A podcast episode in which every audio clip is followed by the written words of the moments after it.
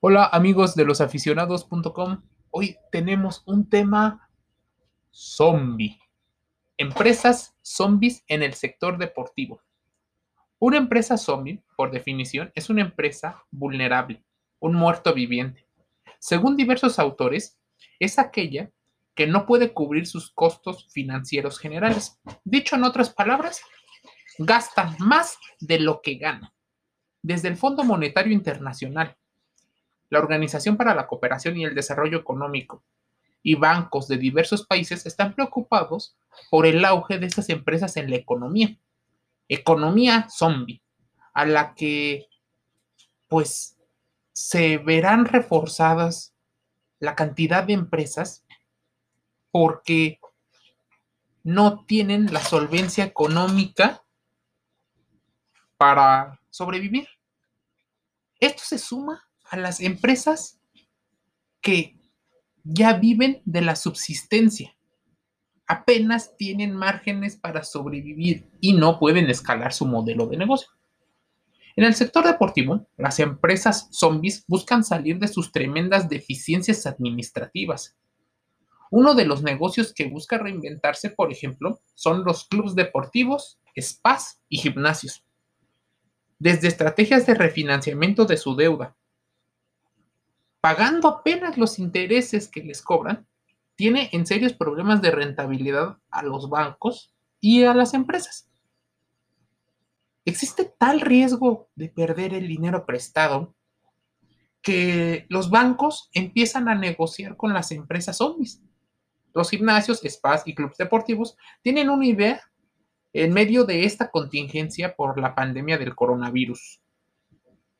El COVID-19 los ha golpeado y tienen la propuesta que parece ser el hilo negro, la panacea que les permita salir del hoyo. Considerar a los gimnasios, clubes y spas como parte del sector salud. Un negocio prioritario para la salud. Porque no solo se trata de la salud, sino también una parte del entretenimiento.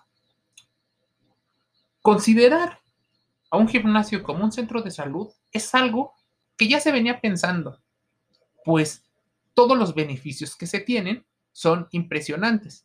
Poder tener eh, un mejor control del peso podría ser una de las tantas cosas que ayudaría a combatir las comorbilidades que la población tiene. Los gimnasios, por ejemplo, tienen las características de tener amplios horarios, de tener una propuesta de negocio muy clara. Y el hecho de que hoy sean zombies es porque lo cerraron por mucho tiempo, quitándole los márgenes de ganancia y el poco ahorro de capital que tenían a lo largo pues del tiempo de operación. La idea parece muy buena. Los gimnasios como centros de salud. La idea detrás de todo esto es que lo que quieren es que les cobren menos impuestos. Menos impuestos significaría poder tener más aire que les permita poder seguir sus operaciones. En esta reducción de impuestos podrían expandir sus operaciones o sobrevivir a la crisis financiera actual que se vive por el gran confinamiento provocado por el COVID-19. Métete a los aficionados.com. Los-medio aficionados.com lo puedes encontrar para que también leas las 10 medidas para el regreso de los gimnasios a la nueva normalidad. ¿Qué necesita los gimnasios para salir de la muerte en vida? Bueno, necesitan unirse primero a un grupo más fuerte, todos unidos por una sola causa. Aunque tengan modelos de negocios similares, las ganancias y las ideas son diferentes. Así, el tema será unirse momentáneamente. Comer dinero es la idea de estos negocios zombies. Ellos no comen cerebros, ellos comen el dinero de las ayudas. Y el gobierno puede ser, junto con los bancos, el principal eh, negocio al cual le van a vender. Sí, la idea de los fitness coach difundidos por internet se está diluyendo por la motivación el gasto promedio está bajando. Las inscripciones cada vez son menos, pues el clima de incertidumbre general ha hecho que los entrenadores, además de ser un empleado, también tienen que hacer trabajos que no les corresponden, como ventas, reclutamiento, así como se les pide estar capacitados por una gestión emocional para retener al cliente y así poder salvar a su empresa del holocausto. Optar por el volumen de usuarios y no por el margen sabiendo la poca tendencia de la gente y la poca adhesión a los tratamientos es una propuesta arriesgada, pero tal vez la única idea medianamente congruente en estos momentos. ¿Cómo lograrían los gimnasios ser un centro de salud? El modelo de inscripción por determinado tiempo y espacio está bien para gestionar los recursos disponibles, pues sabemos que, aunque no nos guste, los gimnasios viven de grandes márgenes por las inscripciones y saben que en un cierto tiempo van a poder utilizar el mismo espacio. Así que venden una y otra y otra vez el mismo espacio, la misma máquina y el mismo tiempo del entrenador. Ese es el modelo de negocio. ¿Qué pasaría si la gente tuviera más adhesión a los entrenamientos? Bueno, no podrías vender el mismo espacio y tendrías que ampliar tus operaciones, por lo cual el negocio empieza a cambiar.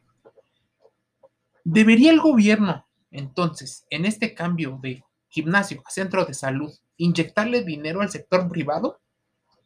La respuesta está en el aire y nos gustaría que nos la comentes.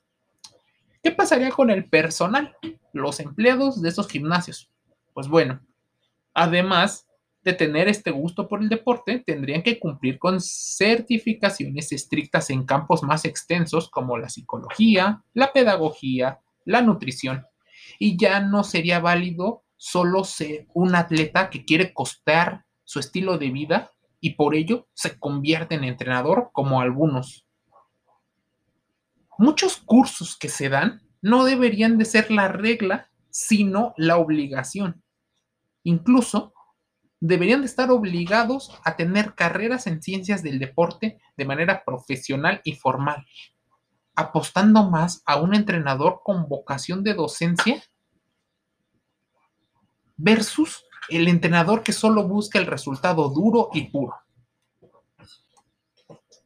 Deberían de ser personas con ciertas competencias que les permite enseñar un modelo de salud durable, cosa que en el deporte es complicado porque las necesidades cambian. Pero si adquieren ese hábito, posiblemente en el futuro ya no necesiten de ir al gimnasio para cumplir sus necesidades o sus deseos. Interesante, ¿verdad?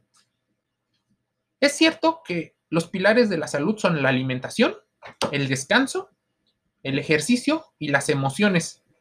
Pero ¿cómo el modelo de negocio de inscripción podría adaptarse a estos modelos de salud, probablemente el modelo tradicional quedaría diluido para permitir que las personas ingresen de manera pública a estos espacios.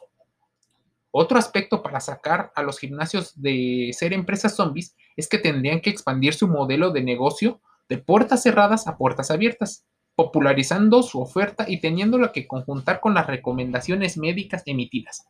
Es decir, si un médico determina que el problema de obesidad de un cliente, bueno, de un paciente, es por falta de actividad física y el desajuste de esa balanza energética, el médico certificado y profesional recomendará actividad física como tratamiento, por lo que el paciente tendría que pasar de ser un paciente a ser tal vez un cliente subsidiado o un cliente privado para lograr mejorar su salud. Pero, ¿podrá el sector público soportar la carga de tener cientos o miles de pacientes con comorbilidades teniendo que ser atendidos por las actividades físicas? Probablemente estamos hablando de una, un cambio de economía.